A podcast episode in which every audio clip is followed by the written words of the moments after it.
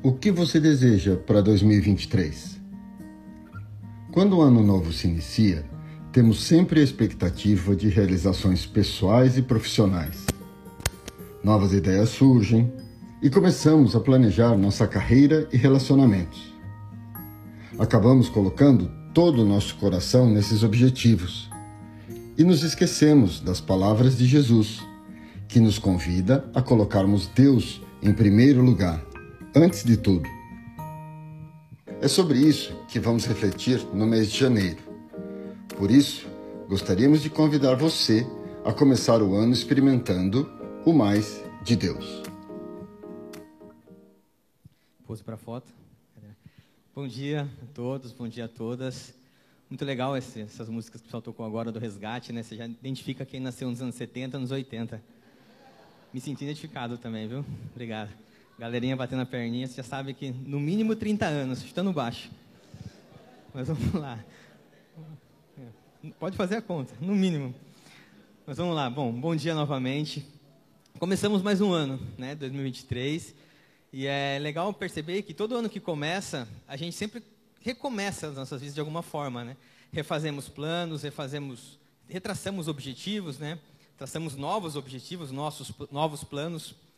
Mas a gente tem que tomar muito cuidado, porque normalmente nós costumamos a empenhar toda a nossa energia, todo o nosso coração, toda a nossa força nesses planos, se esquecendo dos ensinamentos de Cristo, de que nós devemos buscar Deus em primeiro lugar, de que Deus deve ser o nosso a nossa primeira busca e de que a nossa maior energia, a maior força, o maior empenho deve ser na busca dele e não na busca das outras coisas que também são importantes, né, dos nossos planos. E é sobre isso que nós temos refletido esse mês.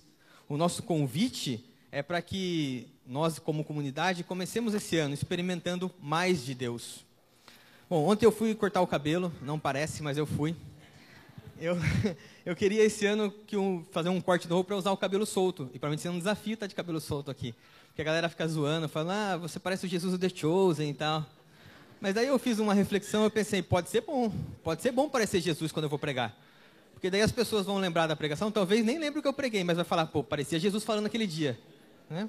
É um bom sinal. Né? A única o problema é que as pessoas, as pessoas maldosas, né, brincam que eu sou um Jesus um pouco diferente, né? Com alguns quilinhos a mais. Talvez eu esteja jejuando, jejuando um pouco. Mas por que eu estou falando isso? Porque essas coisas fazem parte da minha lista para 2023. Emagrecer, evidente. Usar o cabelo mais solto, enquanto ainda tenho, porque ele está caindo. Né? E me parecer mais com Jesus. Claro que não de forma literal, né? me parecer mais nas minhas atitudes. E como nós gostamos de fazer listas, né? Todo ano, toda vez, nós fazemos lista para todas as coisas. E guarde bem essa palavra lista, que eu vou repetir várias vezes hoje. Fala, Bruno, tá maluco, só fala lista. Mas é, vai ser muito importante e vocês vão entender quando a gente chegar no texto. Porque é importante. E nas nossas listas, nós sempre colocamos um item lá de, com relação à espiritualidade. Esse ano eu quero mais de Deus. Ou esse ano eu quero me dedicar mais para Deus. Eu quero conhecer mais Deus. Sabendo disso que nós propositalmente colocamos essa série, né? Mais de Deus. Nós já falamos na semana passada sobre mais transformação. Na semana anterior nós falamos sobre mais intimidade. E hoje eu queria falar com vocês sobre mais santidade. O tema de hoje é mais santidade. E quando nós falamos sobre santidade, imediatamente o que, que nós esperamos? Uma lista. Uma lista de coisas que eu devo fazer, que eu posso fazer, e uma lista de coisas que eu não posso fazer. Isso simplificaria muito, né? Seria muito fácil se para ser santo eu tivesse lá 10 passos de coisas que eu não posso fazer e 10 coisas que eu preciso fazer, pronto, cumpri essa lista, sou santo. Só que não é assim que a Bíblia trata sobre santidade, não é assim que a Bíblia lida com santificação. Né? É, não é assim que Jesus ensina. A Bíblia diz que quando nós, quanto mais nós nos aproximamos de Jesus, mais nós queremos nos parecer com Ele. E mais nós queremos nessa aproximação, ter um relacionamento com Deus através de Jesus. E é sobre isso que nós vamos refletir hoje. Como a santificação é um processo de aproximação de Cristo e de relacionamento com o Pai. É, vamos ler o texto que está em Filipenses, capítulo 4, do versículo 8 ao 9. Vai estar na projeção, mas se vocês quiserem abrir. Filipenses, capítulo 4, do versículo 8 ao 9.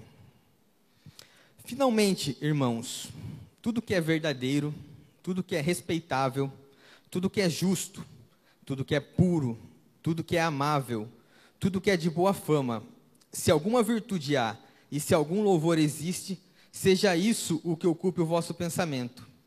O que também aprendestes e recebestes e ouvistes e vistes em mim, isso praticai.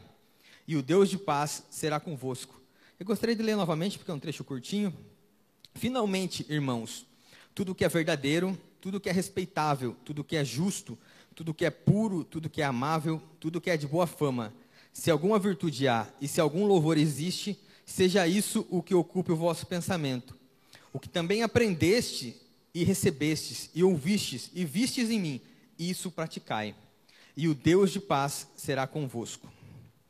A carta de Paulo aos Filipenses, né, o autor dessa carta é Paulo, ela foi escrita enquanto Paulo estava preso, foi escrita da prisão. E a igreja de Filipe, né, os cidadãos de Filipe, cidadãos de Filipe, eram pessoas muito queridas para Paulo. Paulo passou muito tempo lá com eles. Paulo passou por diversas lutas e dificuldades, ele enfrentou problemas lá naquela cidade. A igreja de Filipe foi uma igreja que abençoou Paulo financeiramente em determinado momento do ministério.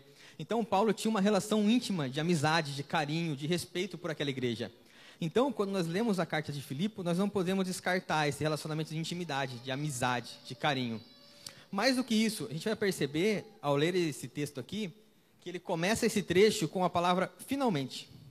Finalmente aqui quer dizer que ele está chegando na conclusão de tudo que ele disse.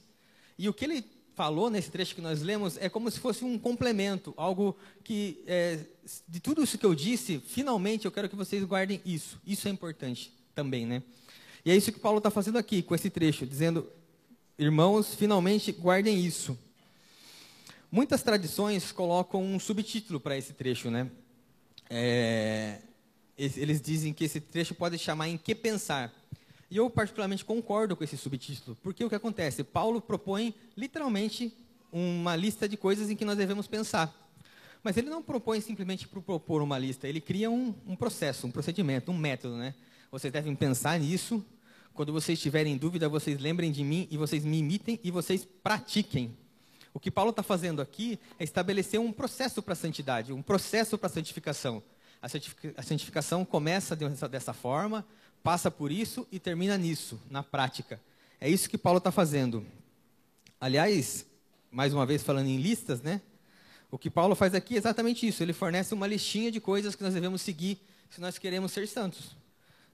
Vocês querem ser santos? Vocês querem passar pelo processo de santificação? Então, essas são as coisas que vocês precisam fazer.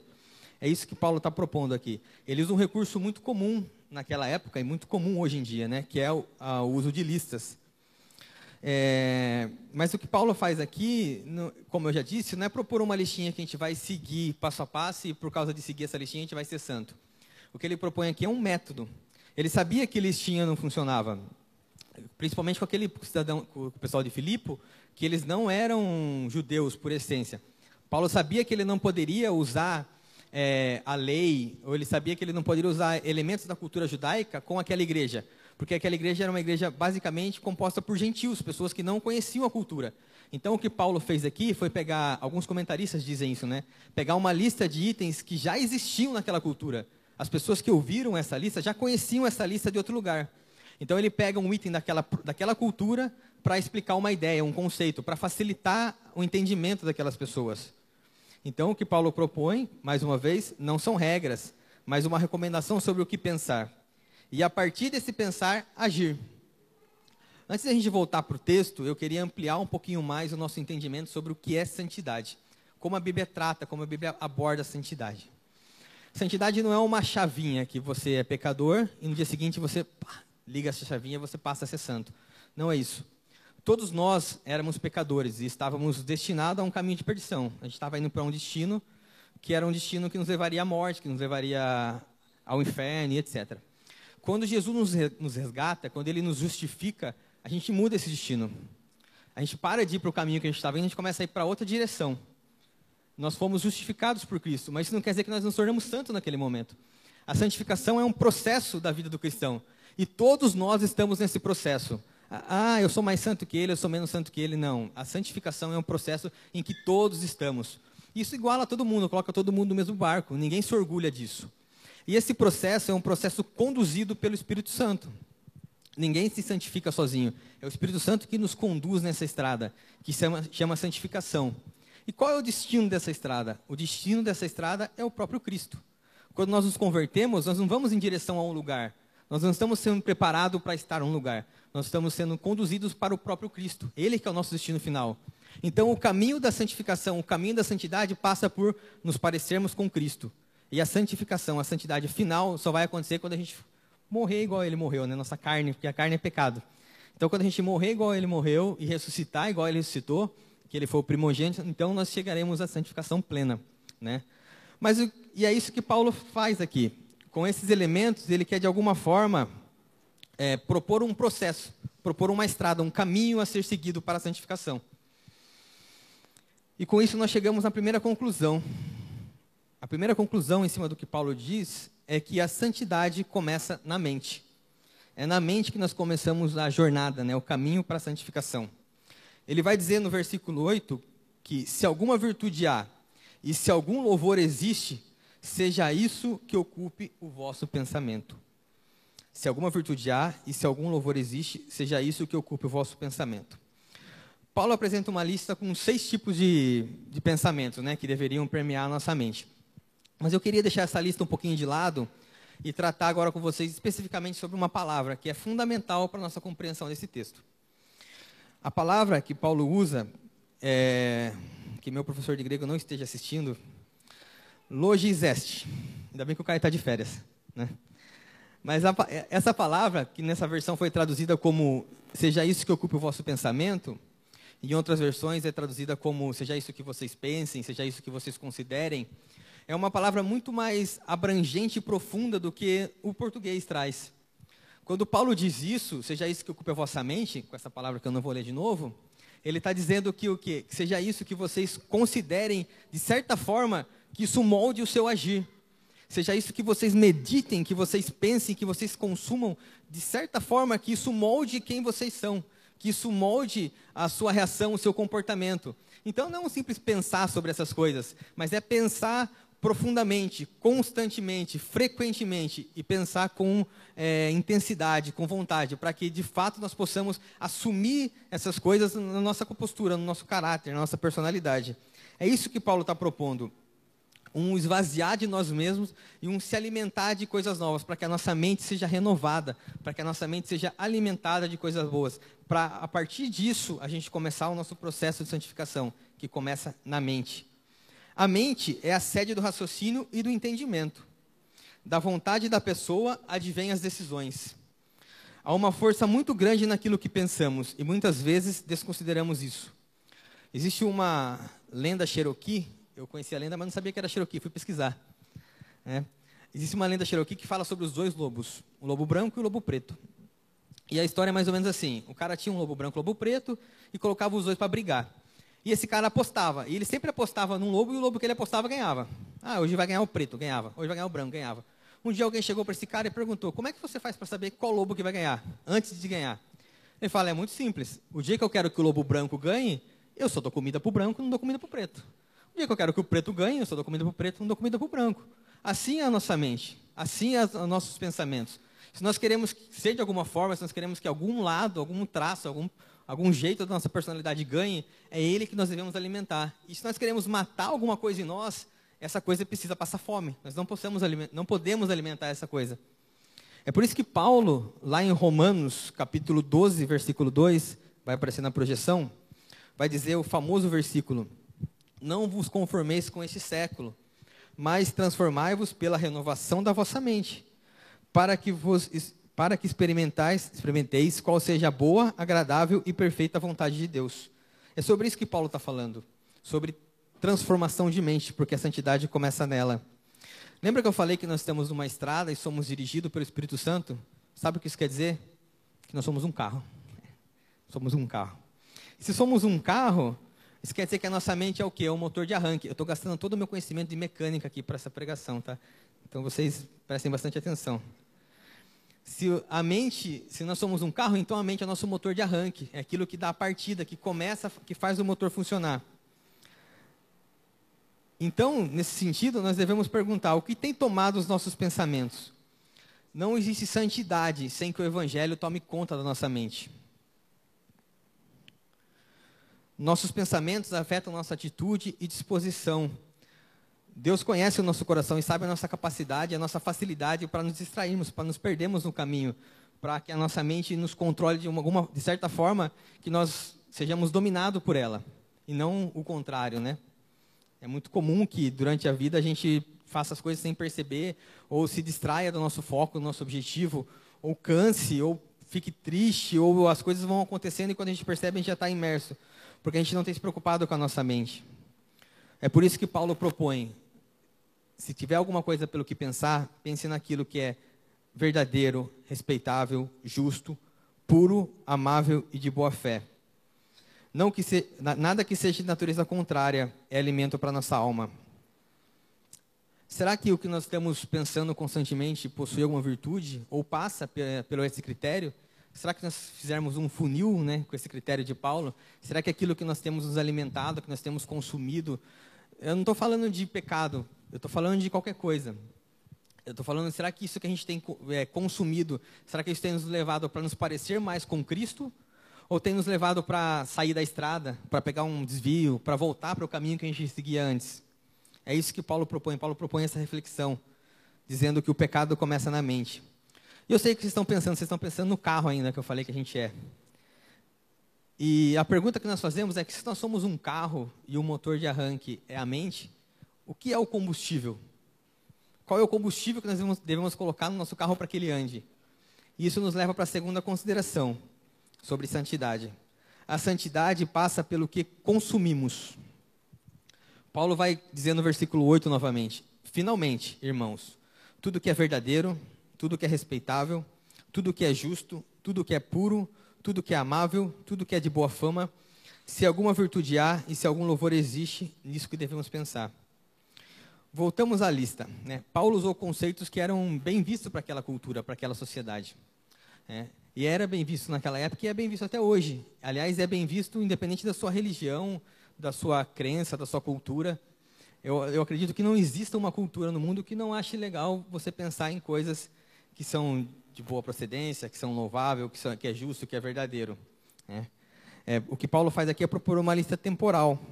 Mas, mais do que criar uma lista, como eu disse, ele queria estabelecer um padrão, um método, um critério, para que quando a gente estivesse com dúvida, a gente olhasse para essa lista e pensasse assim: bom, o que eu quero não tá, o que eu vou fazer, o que eu estou consumindo aqui não está nessa lista. Mas será que se encaixa nessa lista? Será que é de acordo com essa lista? Lembra do funil? Será que ele passa por esse funil? É isso que Paulo está fazendo. Paulo está propondo um, um, um, modelo, um critério, né? Por que, que ele faz isso? Porque ele sabia que listas não funcionam. Ele conhecia. Ele era judeu e ele viu como a lei lá no passado foi distorcida. Como a lei não surtiu efeito para produzir santidade ou para produzir mudança nas pessoas. O judeu, uma, uma lei que começou de um tamanho, com uma quantidade de leis, chegou lá em Jesus com muito mais leis do que eles começaram. Por quê? Porque eles pegavam a lei e falavam assim, tá, é legal, é proibido é, trabalhar no sábado. Mas quantos passos eu posso dar para que fale que eu estou trabalhando? Se eu der mil passos, eu estou trabalhando? Daí eles iam lá na sinagoga e discutiam isso. Falavam assim, ah, não, se você der 500 passos, tranquilo. Se você der 501, você já trabalhou, está em pecado. Eu mesmo já estaria em pecado, porque eu não parei de andar desde a hora que comecei a pregar aqui. Então, Paulo sabia que se ele produzisse uma nova lista de coisas, essa lista seria é, corrompida, seria mudada e não produziria mudança, não produziria santificação. Então, o que ele faz aqui é propor um modelo, que a gente não perca isso de mente, que a gente não perca isso da, da, da nossa nosso imaginário, né? Paulo não propõe uma lista de regras, Paulo propõe um modelo. É por isso que ele fala que é, no final, né, tudo que seja digno de louvor. Mas é claro que Paulo é, não não restringe, aliás, não elimina os itens que ele falou. Senão ele só teria dito, ó, oh, gente, eu quero ensinar vocês a santificação, pense em tudo que é verdade, tudo que é de bom louvor. Não, ele, ele falou uma lista, ele citou alguns itens. Então é evidente que esses itens são importantes para Paulo e são importantes para nós. Então eu queria falar um pouquinho sobre eles agora, começando pelo que é verdadeiro. Acredito que esse talvez nos dias de hoje seja o que é mais difícil, né? Uma sociedade de, de poucas verdades, muitas mentiras, muitas fake news, né? De todos os lados. Isso não é um privilégio, entre aspas, apenas da política, mas a gente vê, recebe mentiras de mais diversos assuntos, dos mais diversos meios e fontes. Então, hoje em dia é muito difícil saber o que é verdade, o que é verdadeiro, em quem confiar, em quem não confiar. E nós, enquanto cristãos, devemos tomar muito cuidado ao assimilar essa informação. Porque se nós queremos parecer com Cristo, as nossas atitudes não podem promover mentira, não podem refletir a mentira. Vocês entendem que se eu recebo uma mentira, eu acredito naquela mentira e eu propago, eu pauto a minha vida em cima daquela mentira, as minhas atitudes não estão me, me levando a parecer com Cristo. Em vez de eu ir para a direção de Cristo, eu estou indo para a direção da mentira que eu ouvi, porque eu estou propagando ela. Então eu saio da estrada, eu pego um desvio, eu caio na ribanceira, eu não estou indo mais para a direção de Cristo. Temos que tomar muito cuidado com a mentira e, e nos alimentar daquilo que é verdadeiro. Da mesma forma, devemos nos alimentar daquilo que é respeitável, aquilo que é justo, puro. Tudo está dentro da mesma lógica. Mas será que toda e qualquer pessoa consegue ocupar os seus pensamentos somente com essas coisas, somente com isso? O Osmar Ludovico tem uma frase que diz o seguinte: A verdadeira santidade reside no gesto simples do cotidiano, e não no discurso ou na produção religiosa. É uma vida de exercícios diários em busca da transformação do caráter à imagem de Cristo. Ou, nas palavras de Paulo, é um processo. É um processo diário. Difícil e diário. Essa lista é um exemplo da humildade de Cristo. Paulo coloca alguns, alguns itens que refletem o caráter de quem Cristo era. Cristo transmitia essas, esses conceitos, né, essas ideias na vida dele. E são essas virtudes que devem ocupar nossa mente. Os filósofos dizem que você é o que você pensa, nós somos aquilo que pensamos. Se de fato nós somos aquilo que pensamos, como dizem os filósofos e como está dizendo Paulo aqui, nós devemos tomar muito cuidado com aquilo que nós pensamos. Devemos eliminar da nossa mente, fechar nossa mente para aquilo que é vil e pernicioso. E para o que então nós devemos abrir a porta? Ou, usando a metáfora do carro mais uma vez, com o que nós devemos abastecer o nosso carro? Qual combustível devemos colocar? Nas palavras de Paulo, aquele que é justo, aquele que é bom, aquele que é de, digno de louvor. É isso que nós devemos abastecer, o nosso carro. E o que acontece quando a gente coloca combustível ruim no carro? O carro para, né? O carro não anda. Se nós abastecemos a nossa vida com aquilo que não é digno de louvor, com aquilo que não é bom, nós não conseguiríamos chegar a lugar nenhum. Nosso carro vai quebrar, vai parar, vai morrer, vai se desviar do caminho, vai perder tempo no mecânico, né? E o que acontece? Agora eu vou testar o conhecimento de mecânica de vocês, hein? O que acontece se a mente, né, o motor de arranque está funcionando bem, está sendo bem cuidado, o combustível é um combustível de boa qualidade, boa procedência, e nós damos a partida no carro, o que acontece? O motor liga, o carro funciona. Isso nos leva para a terceira consideração no processo do que, que Paulo propõe. A santificação começa na mente, ela passa pela, por aquilo que nós praticamos, né? passa por aquilo que pensamos, mas ela termina, ela conclui, ela só acontece de fato com a prática. Santificação só existe com o carro em movimento, quando o carro anda. Não existe santificação na teoria, santificação é prática. E ela só vai se consumar quando nós praticamos. E a terceira consideração é exatamente essa: a santidade transborda em ação. Paulo vai dizer no versículo 9: O que também aprendestes e recebestes e ouvistes e vistes em mim, isso praticai. Isso praticai. Paulo aqui ele está apresentando aquilo que aquela lista que a gente ouviu no versículo 8, ele está reforçando essa lista através da própria vida. Como eu disse, Paulo passou bastante tempo com a igreja de Filipos, né? Eles conheciam Paulo muito bem. Eles foram visitar Paulo na prisão. Paulo esteve por três vezes com eles lá em viagens missionárias. Então eles conheciam Paulo muito bem. E Paulo utiliza a própria vida como reforço didático. Ele é como se ele dissesse: "Tá, eu passei uma lista aqui para vocês, mas quando vocês tiverem dúvida do que isso quer dizer, lembrem de mim. Lembrem de como me comportei, lembrem de como eu agi, lembrem daquilo que vocês viram eu fazer. Tem alguma dúvida se, se você deve ou não fazer aquilo? Olhe para mim, pense em mim se eu faria ou não faria aquilo. É isso que Paulo está fazendo. Mas mais importante do que fazer com que eles lembrem, que eles pensem, Paulo eh, chama esse povo para que eles pratiquem essas ações, para que eles façam as coisas que ele também fazia. Né? É, sede, pois, meus imitadores, como eu sou de Cristo. Paulo tinha o costume de usar essa didática, né? se utilizar como referência, porque ele tinha certeza, ele tinha convicção de, da integridade dele, do caráter dele, das ações dele. Ele sabia que ele imitava Cristo, ele sabia que a forma que ele, que ele agia era igual a Cristo. E por isso que ele chama a igreja de Filipe para que o imite, para que ele seja referência. Mas Paulo termina esse convite né, a, ser, a examinar a ele com uma. quase que com um mandamento, né, com uma demanda. Isso praticai. Não existe santidade sem prática. Tem uma frase do Tozer que diz assim: Há raros cristãos cuja presença incita os outros a serem melhores cristãos. Eu quero ser um raro cristão. E aqui nós vamos para a aplicação do terceiro ponto, de que a santidade deve ser uma ação. E esse ponto ele tem duas considerações, duas aplicações, né? A primeira aplicação é que nós devemos é, olhar para Cristo, olhar para Paulo, né? Ter Paulo como referencial, porque os, os, a igreja de Filipe tinha Paulo como esse referencial, mas só tinha Paulo como referencial porque eles conheciam a Paulo, eles conviveram com Paulo. Eles tinham em Paulo um amigo, alguém de, do convívio deles, alguém que eles conheciam. Hoje, se nós queremos imitar Paulo ou imitar Cristo, nós precisamos conhecer Cristo, nós precisamos conhecer Paulo. Nós precisamos saber como eles se comportam. E não tem como conhecê-los, não tem como saber como eles se comportam sem leitura da palavra e sem oração. A santificação começa pelo conhecimento de Cristo. E o conhecimento de Cristo passa impreterivelmente por oração e leitura da palavra. Ninguém se santifica se não conhecer a Cristo. E ninguém conhece a Cristo sem vida com Ele, sem vida de relacionamento com Ele. E a segunda aplicação desse trecho tem a ver com o que Paulo diz: vocês devem me imitar. Se nós devemos imitar Paulo, consequentemente, nós devemos também nos colocar como referenciais para as pessoas. Nós vivemos em uma sociedade, uma cultura em que as pessoas perderam a ideia do que é santo. O que é santo?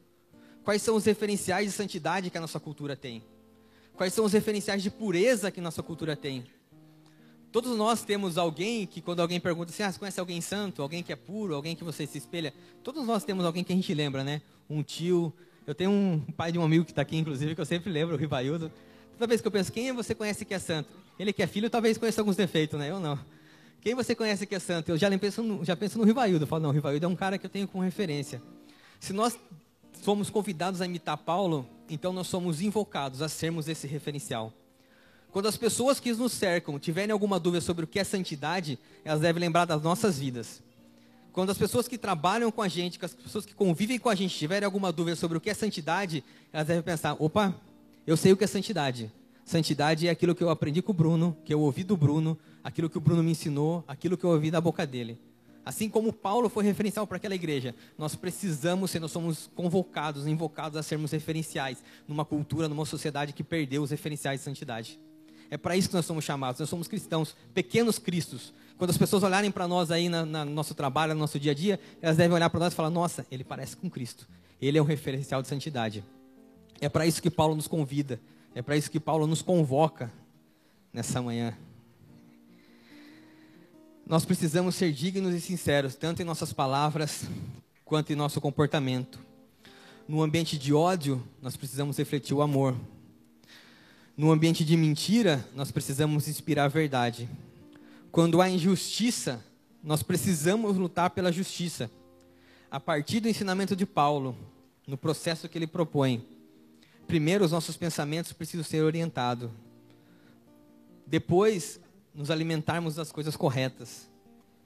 E só então possamos transbordar Jesus em nossas ações. E eu queria concluir da forma que Paulo concluiu. Ele termina o seu texto dizendo: O Deus de paz será convosco. O Deus de paz será convosco.